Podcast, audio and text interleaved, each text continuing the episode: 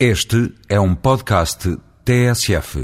É indiscutível que na nossa civilização latina e mediterrânica as cidades são objetos artísticos.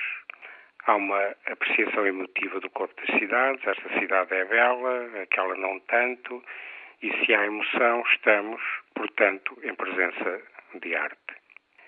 A nossa cidade, como qualquer cidade em Portugal, é uma obra de arte possui todas as condições fundamentais para o ser. É singular, não há outra como ela, é irreprodutível, não é clonável e gera sentimentos de satisfação espiritual e de posse coletiva, portanto, gera valores patrimoniais. A arte urbana, aqui entendida como a arte de fazer cidades e de viver cidades, caracteriza-se por ser dinâmica e evolutiva porque um mercado de flores ou de ferro velho, ou as fainas de uma frente de rio, fazem cidade tanto como uma correnteza de prédios numa avenida. A pintura e a escultura terminam com o último gesto do seu autor, mas as cidades são objetos artísticos nunca finitos, talvez porque a sua autoria é coletiva.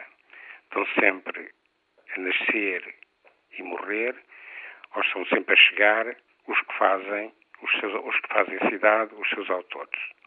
Até a maneira como nos vestimos se torna, nos torna figurantes desta grande ópera que é a vida urbana. A cor dos transportes coletivos, ou os azulejos, ou as pinturas da fachada. Nesta arte coletiva, Lisboa tem tido eh, autores talentosos.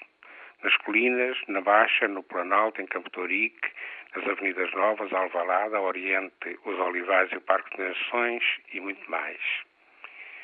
Uma das virtudes da nossa cidade e de onde emana o seu valor poético é conseguir, a partir de elementos modestos, construir conjuntos de grande beleza formal.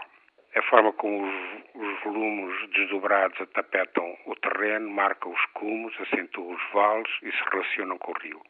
E aqui é bem verdade que numa cidade mais importante que os objetos é a relação entre os objetos, como sucede em Lisboa, no Porto, em Évora e em todas as outras. Tal riqueza merece ser guardada por todos nós e acrescida para nosso usufruto e benefício dos que virão de seguida.